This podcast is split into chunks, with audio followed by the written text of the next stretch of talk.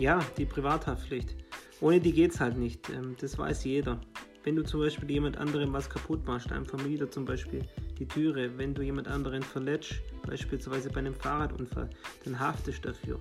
Und das Ganze ohne Grenze. Ähm, grundsätzlich braucht also jeder eine Privathaftpflichtversicherung.